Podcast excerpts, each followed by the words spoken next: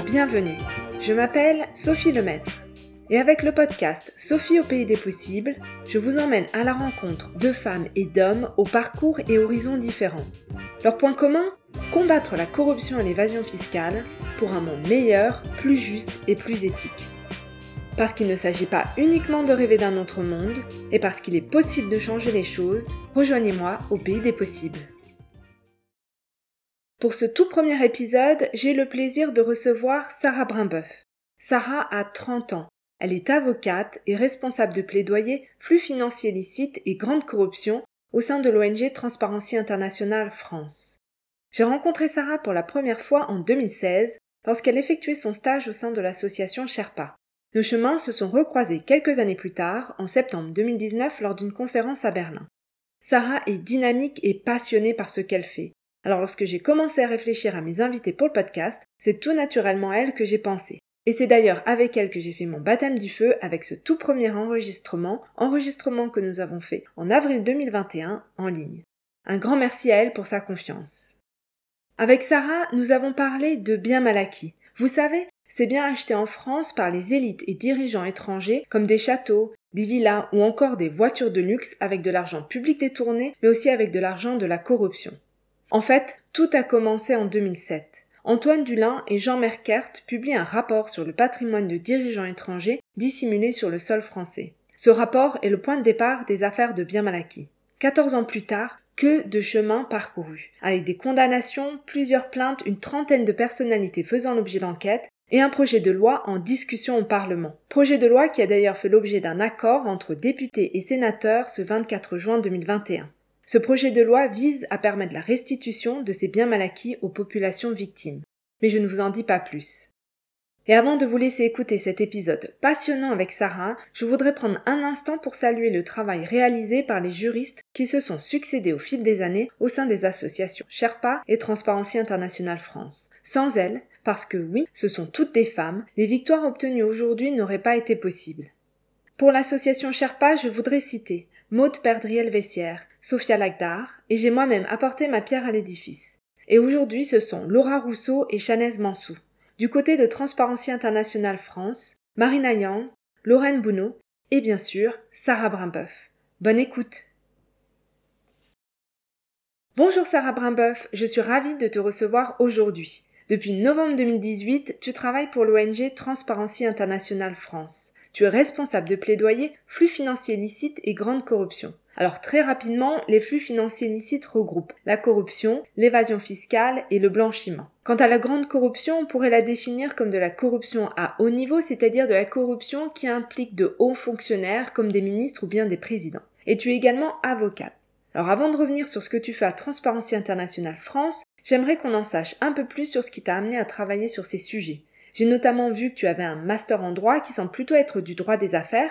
Et a priori, avec ce type de master, on se dirige plutôt à travailler pour des entreprises ou bien des cabinets d'avocats et pas vraiment en ONG. Alors pourquoi cette voie? Pourquoi avoir choisi de travailler en ONG Bonjour Sophie. Alors donc j'ai un master en, droit international et droit international économique. Donc préciser, c'est plutôt euh, donc c'est pas vraiment droit des affaires, c'est plutôt le droit des relations économiques, euh, donc des relations commerciales par exemple avec euh, l'OMC, le rôle de l'Organisation mondiale du commerce, également tous les arbitrages entre États euh, et investisseurs. Et j'étais vraiment très intéressée en fait à comprendre euh, comment s'organiser ces relations euh, qui interviennent dans un cadre globalisé, qui interviennent dans un cadre très libre où on souhaite que les échanges soient les plus les plus poussés. Et je souhaitais savoir quel était le rôle du droit, du droit international, du droit des organisations internationales et des droits nationaux. Et ce qui m'a intéressée euh, ce qui m'a poussé vers cette voie associative, c'est euh, eh bien euh, comprendre également comment euh, les autres acteurs, les, citoyens, les populations,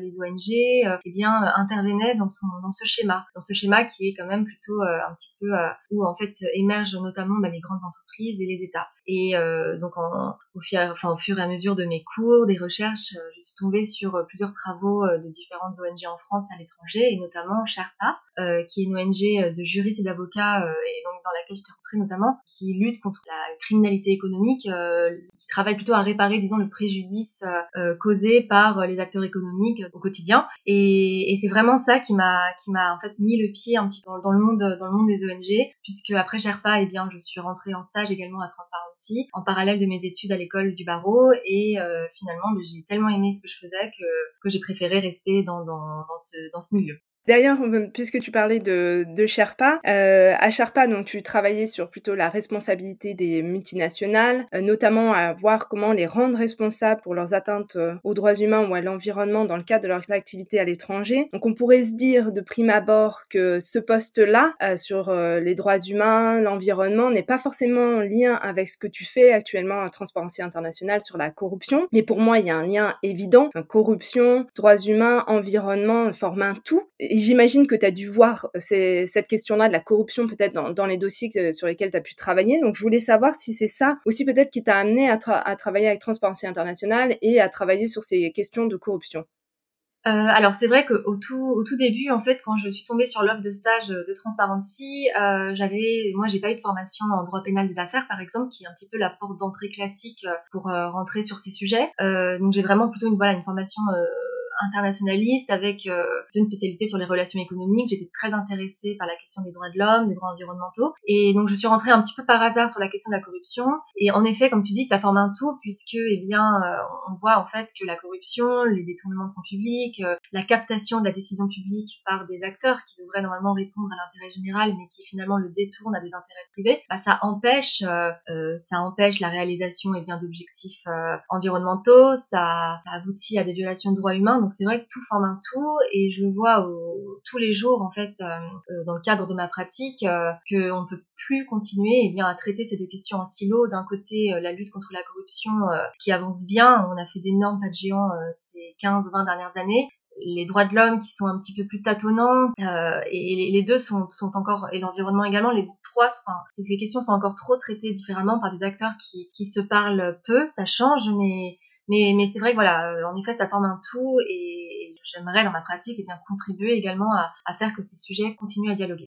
Bah D'ailleurs, ça va peut-être me donner une idée euh, pour un prochain épisode, peut-être avoir euh, comme intervenant quelqu'un qui travaille sur les questions de droits humains, une autre sur environnement et corruption, pour avoir un dialogue et pour casser complètement ces silos. Je te rejoins tout à fait. ce fonctionnement en silo n'est pas forcément euh, à l'avantage pour pouvoir lutter contre euh, la corruption, protéger les droits humains et protéger l'environnement. Alors on parlait, euh, on a parlé plusieurs fois de Transparency International France, mais peut-être que tout le monde ne connaît pas l'association. Est-ce que tu peux nous la présenter?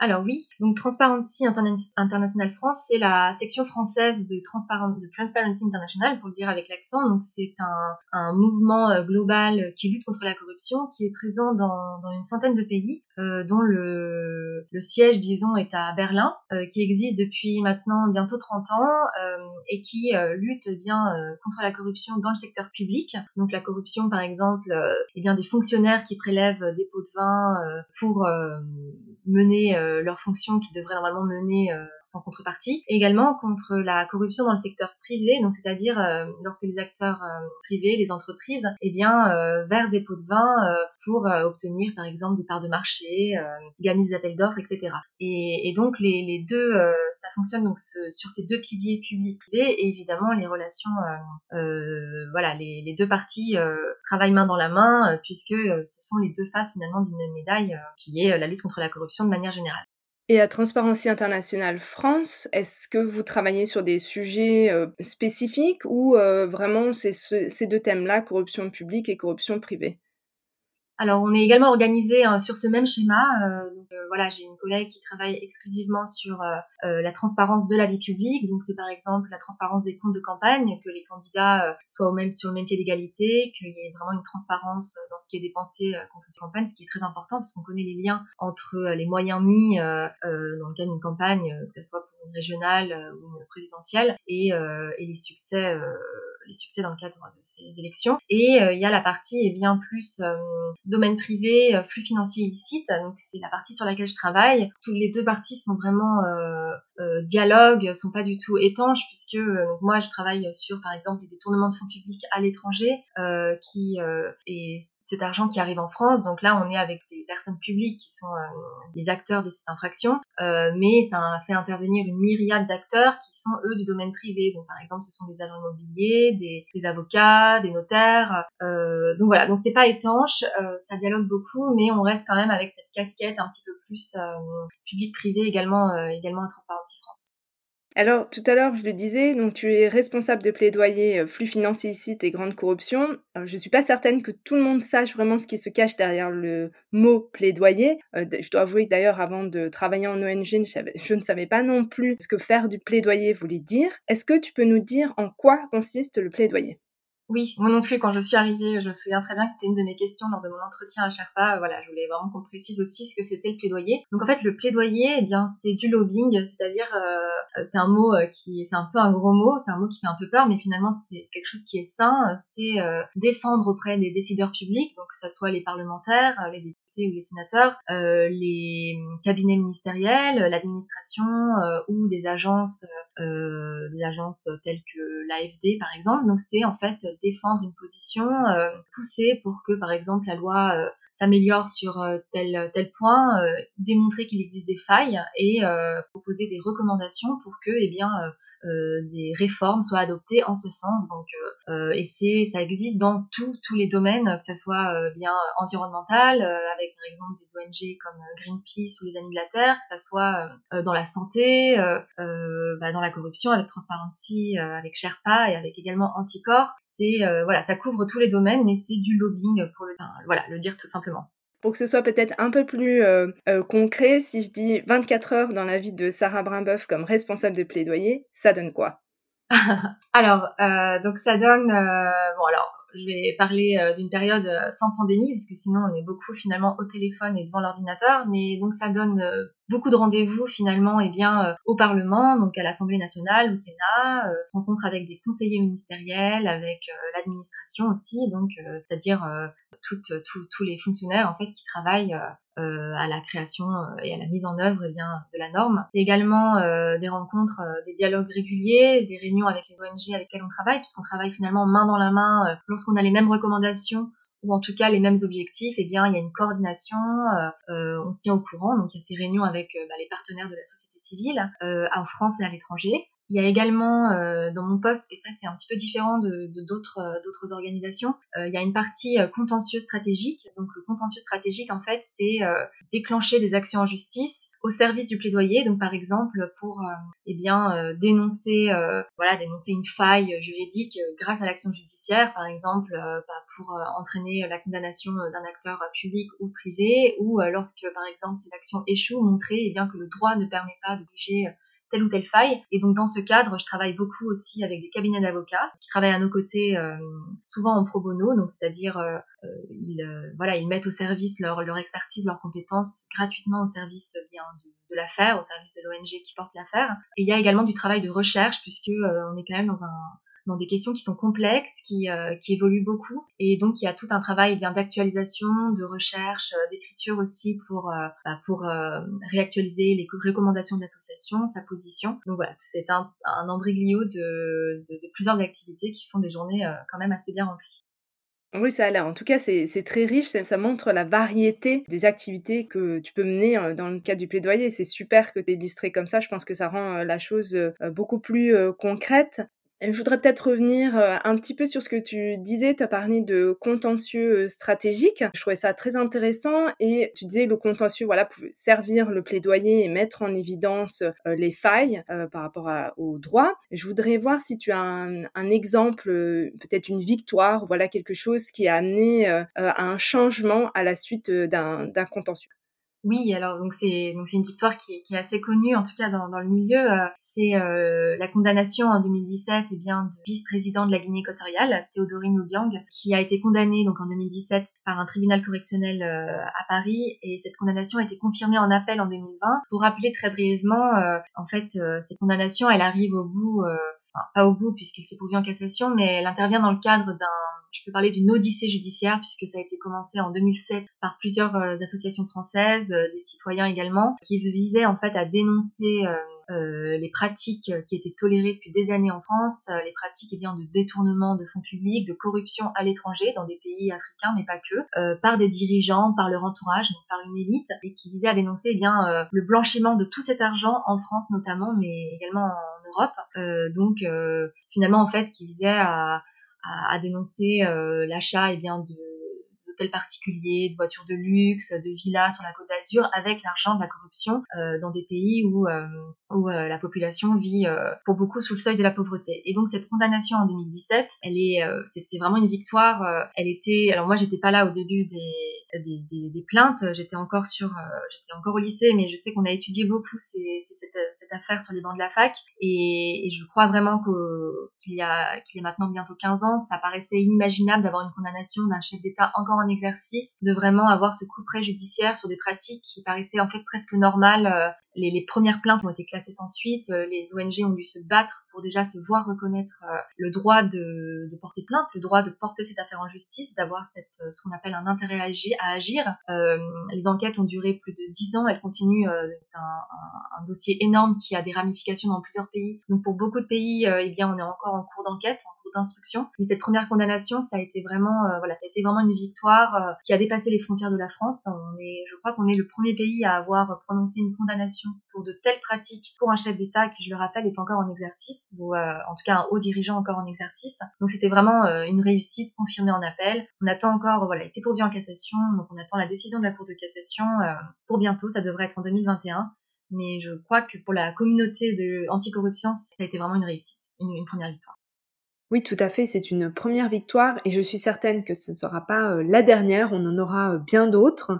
Et d'ailleurs, on voit qu'il y a un certain nombre d'affaires similaires qui sont en cours. On a euh, une trentaine de personnalités euh, qui sont visées par des enquêtes. Outre la Guinée équatoriale, il y a le Congo, le Gabon, l'Ouzbékistan, la Syrie, Djibouti, Tunisie ou encore l'Égypte. Souvent, ces affaires sont désignées sous le terme de bien mal acquis. Est-ce que tu pourrais nous expliquer l'origine de ce terme et pourquoi on appelle ces affaires bien mal acquis?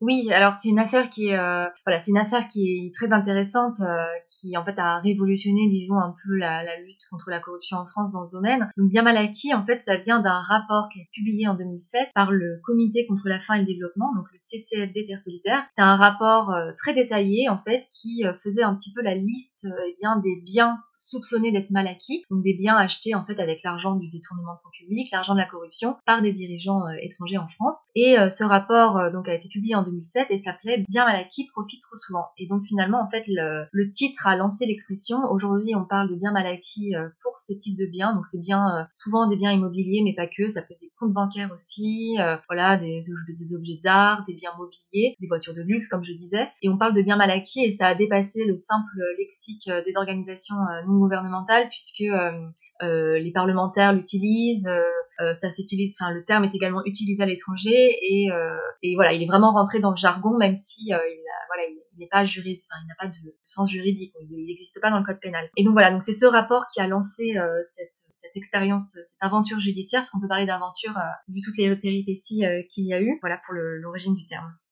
Ce qui serait intéressant de savoir aussi, c'est pourquoi est-ce que c'est important qu'on s'intéresse à cette question en France? On pourrait dire, si je joue l'avocat du diable, hein, euh, voilà, euh, bon, ok, euh, c'est des, élites à l'étranger, ils ont acheté un château ou ils ont 10 voitures de luxe, mais bon, nous, ça ne nous impacte pas en France. Donc pourquoi est-ce que c'est important qu'on s'intéresse à cette question, qu'on enquête, qu'on lance des poursuites et qu'on ait des condamnations? Alors oui, c'est vrai que c'est une excellente question et c'est exactement finalement ce qu'on ce que, les, enfin, c'est exactement les critiques euh, auxquelles ont fait face euh, les, ONG, les avocats qui se sont lancés dans cette affaire. Donc en fait, c'est extrêmement important, même si en effet, ces affaires, elles ont la particularité finalement, et eh bien, euh, de, de porter sur des faits délictueux qui ont eu lieu à l'origine, souvent à des milliers de kilomètres de la France, entre des acteurs qui ne sont pas français. Donc finalement, on pourrait se dire en effet, la, la justice française n'a pas à se mêler de ce qui ne la regarde pas. Le seul lien avec la France, c'est que les l'argent, l'argent sale, si je peux l'appeler comme ça, eh bien, il a atterri en France. Il a servi à, acquérir des biens immobiliers, à financer bien des intermédiaires qui ont permis l'acquisition de ces biens, donc les agents immobiliers par exemple, certains avocats qui, ont conseillé des placements, certains notaires, etc. Euh, c'est primordial que la France eh bien, euh, ait cessé euh, de fermer les yeux sur ces pratiques et cessé cette tolérance, puisqu'il y a, il y a 15 ans, voilà, les plaintes étaient classées sans suite. Ça veut dire que le ministère public, le procureur refusait d'ouvrir l'enquête, refusait finalement de déclencher l'action publique pour ces affaires. C'est primordial puisque la France eh bien, euh, est partie à des conventions internationales qui luttent contre la corruption. Euh, elle impose à ses entreprises, par exemple, des obligations anti-corruption qui sont très strictes. Et c'est vraiment, ça c'est encore une avancée hein, qu'on souligne. Mais on peut pas, euh, d'un côté, eh bien, avoir un, un cadre anticorruption strict, poussé, et de l'autre côté, accueillir l'argent, l'argent sale sur le territoire. Ça n'a pas de sens. Ça, ça dilue le message et et ça contribue finalement à, à faire vivre une certaine impunité. Euh, c'est voilà, la France peut pas être le, territoire d'accueil des argent sales pour la simple et bonne raison que euh, eh bien c'est c'est ça, ça, c'est complètement antinomique avec le reste de ses engagements et au contraire ça affaiblit ses engagements. Euh, nous on parle beaucoup avec des entreprises également. Une des particularités de Transparency International, c'est de travailler aussi avec ceux qui sont confrontés ben, sur le terrain à la corruption et les entreprises le sont. Et beaucoup nous disent, euh, voilà, dans, dans, dans, certains pays, on, nous, s'astreint à des, à des règles très strictes, donc on perd des appels d'offres parce que d'autres pays bah, sont beaucoup moins regardants. Euh, c'est complètement injuste. Qu'est-ce qu'on peut faire? Eh bien, une des premières choses, déjà, c'est pas accueillir l'argent sale euh, qui a été obtenu euh, dans ce cas, dans l'argent des vin. Euh, c'est voilà, c'est être cohérent avec le, reste de ces, engagements. je trouve ça super comme tu, l'expliques, tu montres bien le lien entre la corruption qui peut se passer euh, à l'étranger, euh, dans un pays par exemple en Afrique ou en Asie, et comment en fait cette corruption-là peut avoir un lien avec la France. Je pense que ça, ça permet de bien visualiser l'importance pour la France d'avoir ce rôle de dire non, pour reprendre le terme que tu disais, non à l'argent sale. Et on voit aussi, tu, le montres très bien, que ces 15 dernières années, enfin, il y a eu une avancée assez importante, extraordinaire. Je me suis du coup posé la question si la France était toujours un refuge pour cet argent détourné par les élites étrangères, ou si finalement, ça y est, euh, la France avait ouvert les yeux et c'était terminé, et du coup, euh, on n'a plus vraiment euh, d'investissement immobilier, de comptes bancaires, de voitures de luxe, d'avions, avions de luxe, voilà, qui se trouvent en France. et est-ce que tu vois un changement peut-être vers d'autres pays qui seraient devenus les refuges de cet argent détourné? Alors, je pense qu'il y a eu un, changement. Je pense vraiment, euh, voilà, ces condamnations euh, ont montré eh bien que ces pratiques ne resteraient pas impunies. Donc, je pense que certaines élites pourraient y réfléchir à plusieurs fois avant eh bien d'investir en France ou en Europe parce que ça change aussi ailleurs. Toutefois, il faut quand même préciser en fait que faire la liste de ses biens, remonter, euh, suivre l'argent, remonter à l'origine, euh, remonter au fait délictueux et bien qui est un petit peu le point de départ de, toutes ces affaires, c'est extrêmement complexe, c'est très long. Ce travail d'identification, il est, euh, c'est un travail de fourmi qui est mené finalement avec peu de ressources. On revient toujours un peu à cette cette litanie, mais c'est vrai que pour des enquêtes efficaces, il faut des ressources, il faut des moyens d'enquête, il faut des, moyens financiers, des moyens humains. on avance un petit peu à petits pas et donc il y a un changement, mais je pense que la France continue à accueillir beaucoup de ces biens mal acquis. Euh, néanmoins, il faut préciser, comme, comme tu le disais tout à l'heure, il y a 30 une trentaine de personnalités visées par les enquêtes. Euh, les derniers chiffres, c'est euh, plus de 20, 20 instructions distinctes, bien 20 enquêtes distinctes qui ont été menées sur des affaires de ce type. Donc ça avance. Néanmoins, oui, il y a encore, il y a encore du travail, même si on a de plus en plus d'outils qui permettent, eh bien, de faciliter ce travail d'identification. On, on, peut maintenant, non, parce qu'il faut préciser en fait que voilà, c'est les biens n'appartiennent pas directement à ces personnes, à ces, hauts dirigeants, à leur, à famille. Euh, ces personnes, elles cachent leur identité derrière euh, bien une myriade de sociétés qu'on appelle des sociétés écrans, en fait, qui n'existent que pour faire écran, que pour cacher l'identité euh, réelle. Et c'est pour ça que c'est très compliqué, en fait. Il suffit pas, par exemple, de consulter le cadastre et dire ah c'est Monsieur X qui est propriétaire de cette, cet immeuble. C'est donc c'est des travaux qui se prennent beaucoup de temps où on voit le rôle de la société civile puisque c'est elle avec le rapport du CCFD en 2007 qui, qui avait lancé, euh, qui avait fait ce travail d'identification. Aujourd'hui, ça va plus vite, néanmoins, euh, il y a encore beaucoup de travail. Et il faut savoir aussi que euh, plus les pays comme la France eh bien, renforcent leur cadre juridique, luttent contre ces pratiques, condamnent eh bien, les, ces acteurs qui, bah, qui sont toujours à, à la tête d'une fortune amasser illégalement, ils, n'hésitent pas à la placer ailleurs, dans des, dans des juridictions, dans des pays beaucoup moins regardants. C'est pour ça que c'est un, c'est un combat qui peut pas se faire euh, juste au niveau national. C'est nécessaire d'avoir une coopération, d'avoir un mouvement euh, déjà au sein de l'Europe, mais également plus large pour euh, cette transparence et pour finalement cette lutte contre l'argent sale, cette lutte contre le blanchiment, puisque c'est ce que c'est, c'est du blanchiment. Tout à fait. Bah, en, nouvelle terre d'asile, moi j'ai vu euh, Dubaï par exemple, euh, où il y a pas mal euh, de biens mal acquis à Dubaï. Et puis une tendance intéressante, c'est un rapport qui a été publié par une ONG américaine qui s'appelle The Century et qui montre que au sein même du continent africain, il y a certains pays, notamment le Kenya, qui deviennent des refuges pour les biens mal acquis. Donc on voit des dirigeants, des élites politiques d'autres pays, par exemple de, certains pays en Afrique centrale, qui, avec l'argent détourné, en fait, achètent, font construire de superbes maisons au Kenya. Donc c'est intéressant de, de voir l'évolution, comment en fait ces acteurs s'adaptent en fonction de, bah, de ce qui peut être fait. Hein. En France, il y a des enquêtes, c'est peut-être plus intéressant d'être en France. Allons voir ailleurs. Et donc cette coopération internationale, elle est vraiment euh, crucial. Il y a quelque chose que tu, euh, disais aussi qui, euh, qui m'interpelle, ou en tout cas que je trouve hyper intéressant, c'est ce travail fantastique qui a été fait par les organisations de la société civile. Tu disais, c'est un travail long, fastidieux, compliqué de montrer, de faire le lien entre un détournement à l'étranger et un bien qui, qui a été acheté en France. Est-ce que tu pourrais peut-être nous en dire un peu plus sur la manière dont les ONG, dont Transparency International, ont mené l'enquête et ont permis de mettre en évidence ces, ces pratiques oui, donc donc les choses ont beaucoup changé en, en 15 ans. Euh, c'est vrai qu'en 2007, eh bien le CCFD s'était euh, fondé sur des sources ouvertes, donc des articles de presse, euh, des comptes rendus de quêtes parlementaires à l'étranger, donc aux États-Unis par exemple. Sur voilà, il y avait tout un regroupement de toutes ces de toutes ces sources qui a donné ce rapport ce rapport très détaillé. Aujourd'hui, comme je disais, il y a plus d'outils. On a par exemple, euh, euh sous l'impulsion de l'Union européenne, euh, il y a maintenant l'obligation pour les pays membres de l'Union européenne et eh bien, de, créer des registres qui centralisent les données sur les propriétaires réels, c'est-à-dire sur les personnes physiques qui sont propriétaires de sociétés établies au sein de l'Union européenne. Et donc ça, ça permet, eh bien, normalement, quand ça marche, de casser un peu cette chaîne de sociétés écran et de savoir qui finalement est derrière les dix sociétés qui sont propriétaires de telle entreprise ou de tels biens immobiliers ou de, telles structures juridiques. Donc aujourd'hui, normalement, en fait, dans un monde idéal, en croisant les registres, par exemple, en prenant, euh, ah oui, il faut aussi préciser que ces registres, sous, euh, selon une obligation également européenne, ces registres doivent être accessibles au public. Donc c'est pas le cas dans beaucoup de pays euh, de l'Union européenne, c'est même pas le cas dans la majorité. La France normalement devrait rendre son registre public dans les prochaines semaines. Donc on, espère, voilà, on attend avec impatience de voir à quoi il ressemblera. Mais normalement, voilà, dans un monde idéal, croiser les registres devrait permettre et eh bien d'identifier plus facilement Néanmoins, euh, c'est comme je disais, ce sont des, ce sont des travaux d'identification complexes, donc euh, souvent les registres sont incomplets parce que eh bien il n'y a pas les moyens, il n'y a pas les ressources euh, mises par les États pour faire ce travail de vérification. Il n'y a pas assez de fonctionnaires ou,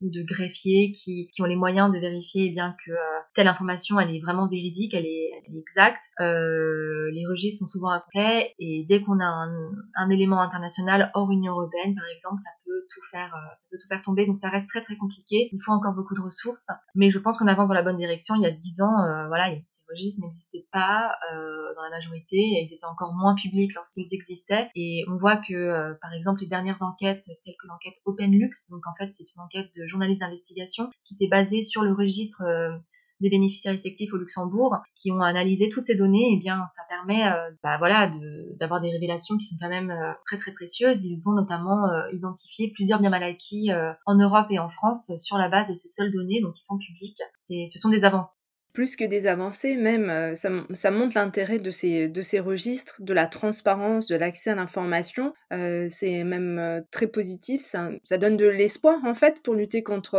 l'impunité. On voit aussi qu'avec les enquêtes menées par le consortium international d'investigation, ICIG, de journalistes d'investigation, tout ce qui est sorti ces dernières années, il y a aussi énormément de données disponibles. Donc certainement en croisant, si quelqu'un, je sais pas, admettons, des ONG, euh, dans des pays, euh, je sais pas, en Afrique, euh, en Amérique latine, en Asie, voudrait mener l'enquête, ce serait possible grâce à ces données ouvertes, à ces registres, à ces enquêtes. Il y aurait peut-être moyen de pouvoir faire, faire des liens. Ce sera bien évidemment pas simple, ça va prendre du temps, mais en tout cas, on a cette possibilité-là.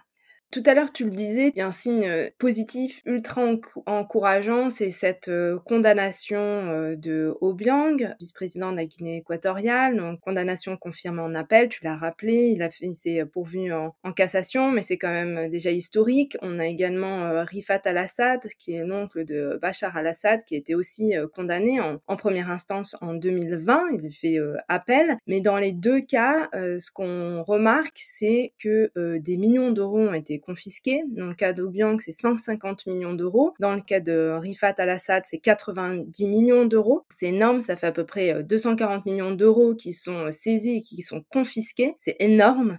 Qu'est-ce qu'on fait de ces sommes d'argent?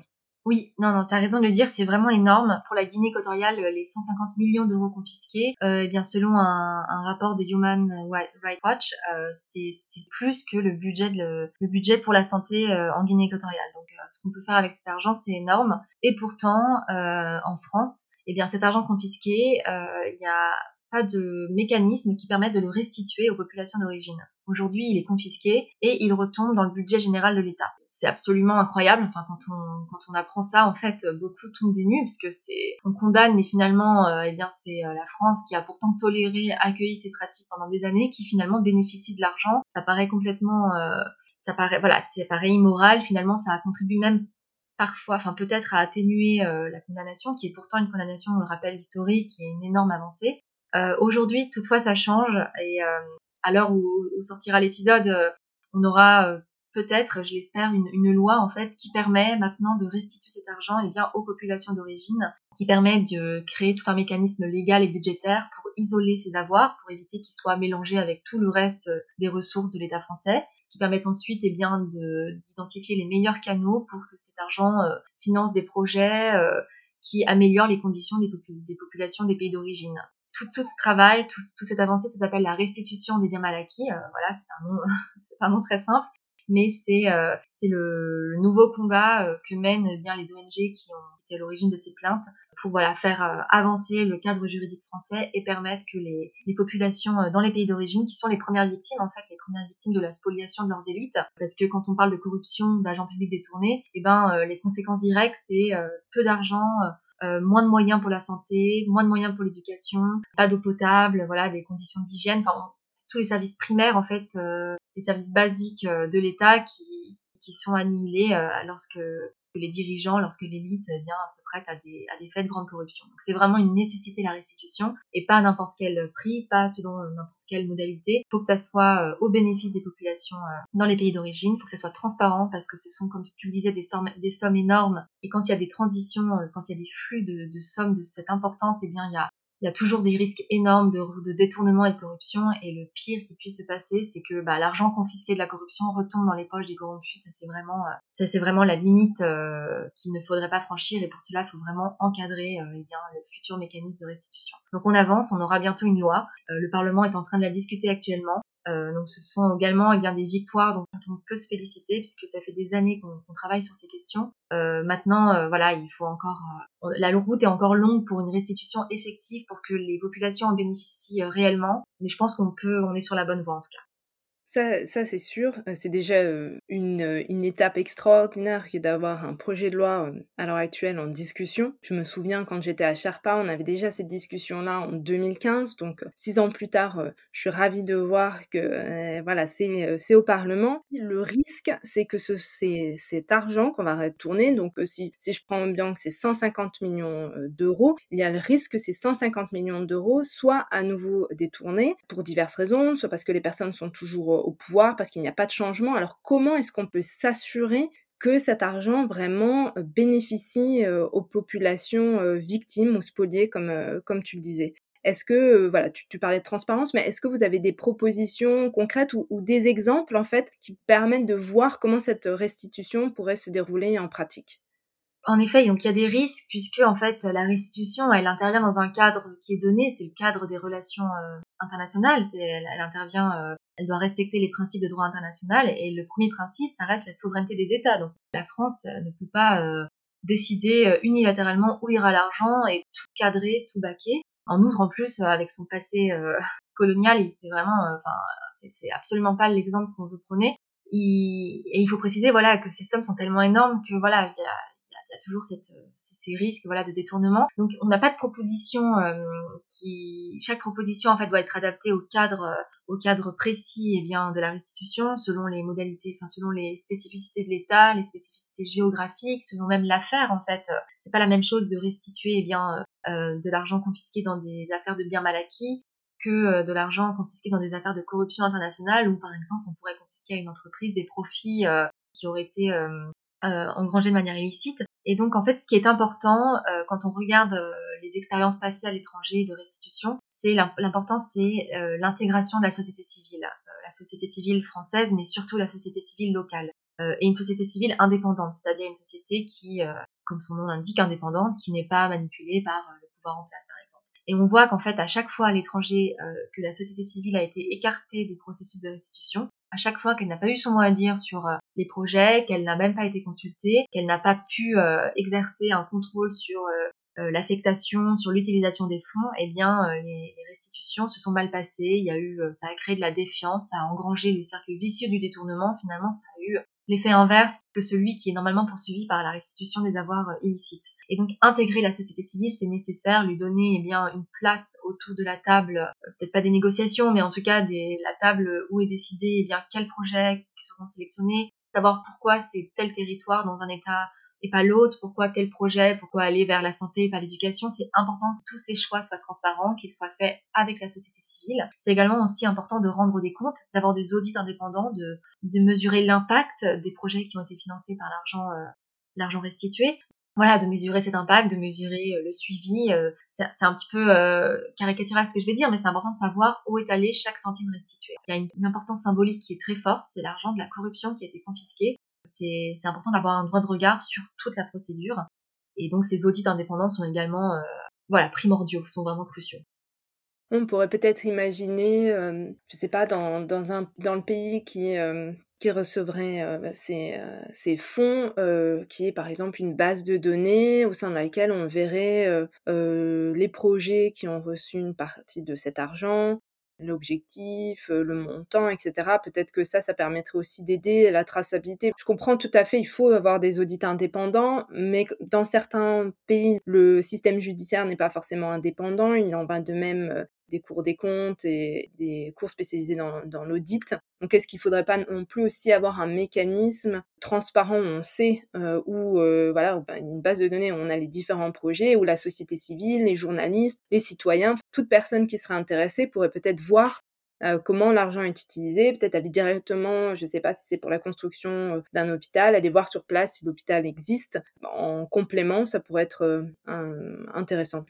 Exactement, et c'est une très bonne idée. Et ce que la société, civile essaie de faire aussi, finalement, c'est un peu développer des, indicateurs pour mesurer cette transparence, parce que c'est vrai que la transparence aujourd'hui, c'est très à la mode, ça veut tout et rien dire. Euh, pareil pour euh, bah, intégrer la société civile, ça peut être simplement la consulter dans une réunion euh, qui, au final, dont les comptes rendus resteront dans les tiroirs poussiéreux de la bureaucratie. Donc c'est vrai que c'est important d'avoir des indicateurs, savoir comment est donnée l'information, dans quel délai, parce que si c'est pour l'avoir dans 25 ans, bah, malheureusement, ça sert à rien. Et comme tu disais, cette création de base de données, c'est accès facile à l'information, savoir euh, en fait connaître aussi les voilà les procédures, les, critères de sélection, les critères d'appel d'offres.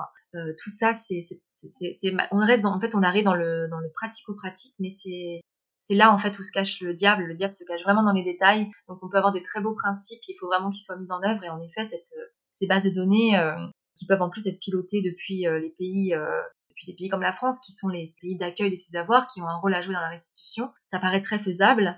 Voilà, à voir, on va voir les obstacles qui seront peut-être euh, allégués en cours de route, mais euh, ce sont d'excellentes idées, oui. Donc là, ce que je comprends, c'est que ce projet de loi, c'est une première étape en France, une étape cruciale où euh, Transparency International, vous allez, euh, et ça va faire partie de ton plaidoyer, euh, j'imagine, vous assurer que voilà, certains piliers, principes sont bien présents dans le projet de loi. Et puis, je suppose que la suite, je ne sais pas si vous avez continué à vous, impliquer sur ces questions-là, mais c'est la mise en œuvre peut-être. Tu l'as dit, chaque affaire est différente, il y a des contextes précis, des pays différents, euh, on ne peut pas tout mettre dans la loi. Donc, est-ce que ça va être euh, ça en deux phases? Une phase principe, euh, avoir ces piliers inscrits dans la loi, et une phase mise en œuvre et travailler avec les différentes parties prenantes pour s'assurer que l'argent est bien restitué aux populations victimes. Oui, exactement. C'est vrai, comme tu dis, la loi, elle va rester générale. Il y a deux paragraphes, donc c'est vrai que ça peut pas tout, ça peut pas cadrer tout. Euh, donc nous, on va continuer évidemment à, à, suivre la mise en œuvre de cette loi euh, dans des cas très spécifiques. Euh, néanmoins, on n'a pas une, par exemple, on n'a pas une connaissance de terrain euh, sur ce qu'il faudrait faire en Guinée équatoriale. Donc ça, évidemment, il y a ce travail de partenariat avec la société civile locale. Mais ce qu'on dit à chaque fois, c'est que le détournement, il peut commencer dès l'étape dès l'étape française, disons en fait. Euh, L'opacité ne commence pas quand les fonds évidemment, il y a, ce risque, mais euh, la transparence doit commencer dès la confiscation. Euh, il, y a, vraiment des garanties à mettre en place, alors même que les fonds sont encore en France. Et ça, ça va être le rôle de Transparency de vérifier eh bien que les modalités du futur mécanisme budgétaire soient suffisamment euh, strictes pour éviter eh bien que les fonds qu'une partie, par exemple, soit prélevée par l'administration pour financer euh, des frais d'administration, de gestion des fonds. Voilà, vérifier que les fonds ne disparaissent pas, même dès l'étape française. Et ensuite, comme tu le disais, il y a tout un partenariat avec la société civile locale, avec des acteurs du développement, euh, euh, ONG ou administration qui, connaissent mieux ces, ces questions, évidemment. mais ce travail de suivi, de contrôle de l'affectation des fonds, vérifier qu'il n'y a pas de, d'évaporation, euh, ça, Transparency continuera évidemment à être extrêmement vigilant euh, à la fois de manière générale et, pour les cas précis dans lesquels nous, on a, on a été partie civile dans ces affaires, donc on a encore euh, eh bien cette légitimité, disons, à être encore impliqué dans, la phase post-condamnation et donc la phase restitution. On va croiser les doigts que ces garanties seront inscrites dans la loi et suivre ça de près. Je mettrai un peu toutes ces notes dans le descriptif de l'épisode. Je voulais revenir sur un point que tu as mentionné, en tout cas un point que tu as mentionné tout à l'heure qui me permet de faire un, parallèle ou un autre pont. Tu as mentionné euh, le passé colonial de la France et ça m'a fait penser au fait que ces affaires sont politiquement sensibles. On sait que la France a des intérêts euh, diplomatiques et économiques avec euh, certains des pays qui sont accusés dans ces affaires. Donc j'imagine que travailler sur ces affaires, ce n'est pas forcément sans risque. On, voit d'ailleurs qu'il y a une tendance assez, que je trouve assez dramatique depuis quelques années, avec une, augmentation importante des, menaces envers les ONG, les journalistes, que ce soit, ça peut être des menaces physiques, mais aussi et surtout en France, des menaces juridiques avec des poursuites en diffamation. La question que je me pose, c'est si vous, c'est un risque que vous devez prendre en compte par rapport à, ces affaires de Pierre Malaki, peut-être d'autres dossiers aussi sur lesquels tu, peux travailler. Est-ce que ces risques-là, tu dois les prendre en compte et euh, est-ce que ça n'impacte pas trop euh, votre action?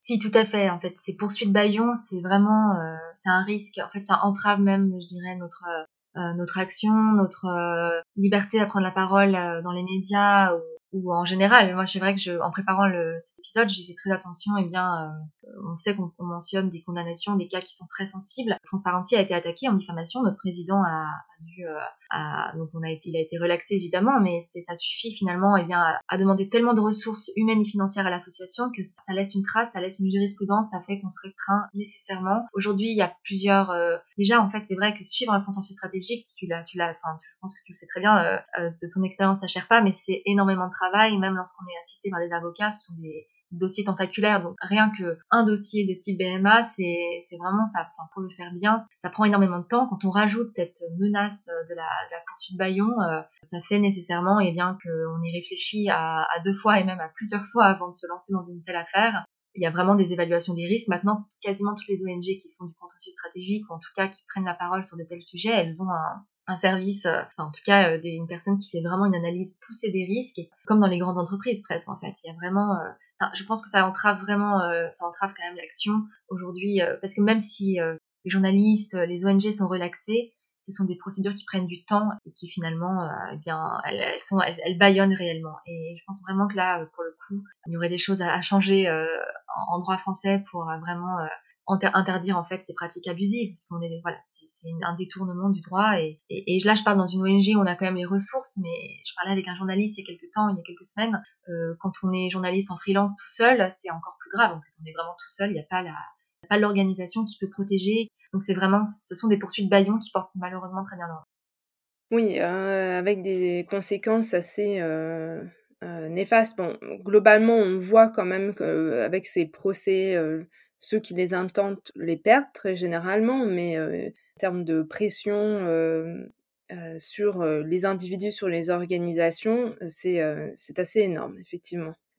Alors, Bon, je voudrais finir quand même l'épisode sur quelque chose de positif. On a mentionné plusieurs signes extrêmement positifs, plusieurs victoires, que ce soit la condamnation de Obiang confirmée en appel, sous réserve bien sûr ce que la Cour de cassation dira. On a un projet de loi qui est en cours de discussion pour permettre la restitution aux populations spoliées. Est-ce que tu vois ou tu aurais peut-être un autre exemple alors oui, donc dans mon domaine, euh, oui, en effet, c'est vrai que ça avance à, pas de géant. Euh, on, est, on, est, on ravis. Euh, il y a aussi, en termes de victoire, c'est comme je le mentionnais, c'est la, prochaine ouverture au public et bien du registre sur les bénéficiaires réels, donc les propriétaires réels. Ça, ça va être aussi un outil vraiment hyper précieux pour continuer ces actions. Donc voilà, donc c'est, enfin pour moi, ce sont vraiment les, trois. Je vais peut-être pas parler de victoire parce que on, a l'impression qu'on est arrivé au bout et que le combat est terminé parce qu'après, ce sont des outils finalement en fait. C'est comme la restitution, ce sont des outils qu'il faut mettre en œuvre et il faut s'assurer que la mise en œuvre est à la hauteur de ce que de ce qui a été adopté, de, de, des principes qui ont été posés. Donc, euh, j'espère qu'on aura d'autres victoires. Euh, il y a aussi, euh, comme je disais, il y a une vingtaine d'affaires en cours d'instruction, donc on va arriver à l'étape des procès très bientôt peut-être en 2022 pour, pour beaucoup de, de, ces affaires. On espère, nous, en fait, donc là, c'est plutôt un vœu, j'espère qu'il n'est pas pieux, espérer aussi que dans ces affaires, eh bien, les intermédiaires qui ont, permis le, blanchiment de cet argent sale, le blanchiment du, détournement de fonds publics, le blanchiment de la corruption, ces, acteurs français, en fait, soient également condamnés euh, parce que ce sont les grands absents des condamnations dont on parlait, donc de Obiang, de Tariq al-Assad. Mais il faut préciser que voilà, ces personnes, elles n'ont pas, elles sont pas arrivées toutes seules en France, elles n'ont pas investi toutes seules leur argent. Il y a, on leur a donné la possibilité de le faire, et donc il faut que les intermédiaires soient également euh, répondent en fait devant la justice. Et ça, c'est c'est on espère enfin j'espère que ça sera la prochaine victoire donc c'est pas voilà je, plutôt un, je regarde plutôt le futur sur sur ce point on voit il y a une évolution. Donc euh, je suis certaine que c'est pas un vœu euh, pieux et que ça va euh, que ça va se produire et qu'on aura prochainement. je crois d'ailleurs qu'on a eu des mises en examen pour certains de ces intermédiaires, donc c'est déjà aussi encourageant, mais qu'on aura aussi une ouverture de, de procès. Deux dernières questions. Est-ce que en tant que citoyen, on peut jouer un rôle par rapport à ces affaires de bien mal acquis et qu'est-ce qu'on qu'est-ce qu'on peut faire? Alors oui, moi je suis persuadée qu'en tant que citoyen, on peut jouer un rôle, même si ce sont des sujets euh, qui sont complexes, qui se jouent euh, bien devant les cours de justice. Ou euh, en fait, finalement, il faut savoir donc en France, mais également ailleurs, il faut savoir que les biens mal acquis en France, qui attirent, c'est l'immobilier. Euh, l'immobilier de luxe, euh, voilà, la Côte d'Azur, certaines stations de ski euh, dans les Hautes-Alpes, etc. Il faut savoir en fait que c'est assez. Il y a certains départements qui sont visés, enfin qui sont plébiscités par par les corrupteurs et les blanchisseurs pour investir leurs biens. Moi, je pense que déjà, en tant que citoyen, peut-être poser la question eh bien, aux élus locaux de ces territoires. Ça permet aussi euh, de, de, montrer que c'est pas seulement les ONG anticorruption, c'est pas seulement cette petite communauté, parce qu'on n'est pas non plus si nombreux, même si euh, c'est pas seulement un, c'est quelque chose qui intéresse tous les citoyens. Ça a un impact eh ben, sur aussi sur le prix de l'immobilier. Hein. C'est c'est pas le c'est pas le premier argument, mais il y a il y a aussi euh, tous ces immeubles vides souvent parce que ce sont, sont pas habités à l'année souvent, etc. Donc déjà en fait inter, interroger euh, euh, le local dessus, je pense que ça peut aussi permettre euh, au sujet eh d'être inscrit à l'agenda politique et de pouvoir demander peut-être plus de moyens, de pouvoir donner à la justice française, et eh bien de vraiment en fait mener l'enquête, de, voilà, de rendre la justice. Donc ça, ça permet en tant que citoyen, je pense que c'est un premier pas. Ensuite, sur l'identification, en fait, on, a besoin aussi de pas forcément d'expertise juridique, mais voilà, toute euh, on, arrive vraiment dans un niveau de complexité d'analyse de, données qui demande par exemple des qualités euh, que euh, beaucoup d'ONG n'ont pas encore. En fait, c'est voilà, tous ces croisements d'expertise, etc., c'est extrêmement utile. Donc voilà, s'il y a des data analystes ou des personnes qui sont très très à l'aise avec bah, la, la, gestion d'énormes bases d'informations, etc., c'est toujours très utile aussi d'avoir d'avoir ce genre de compétences. Oui, c'est bien de montrer que c'est pas seulement l'affaire, par exemple, de, juristes ou, d'économistes, mais de montrer que, en fait, euh, comme tu l'as dit, des personnes qui sont spécialisées euh, dans l'informatique, dans le traitement des données, etc., peuvent euh, jouer un rôle, apporter leur expertise à la lutte contre, contre les biens mal acquis. Donc, c'est super de, de voir que beaucoup peuvent, peuvent contribuer. avant de se quitter, une question. Est-ce que tu as une œuvre à recommander?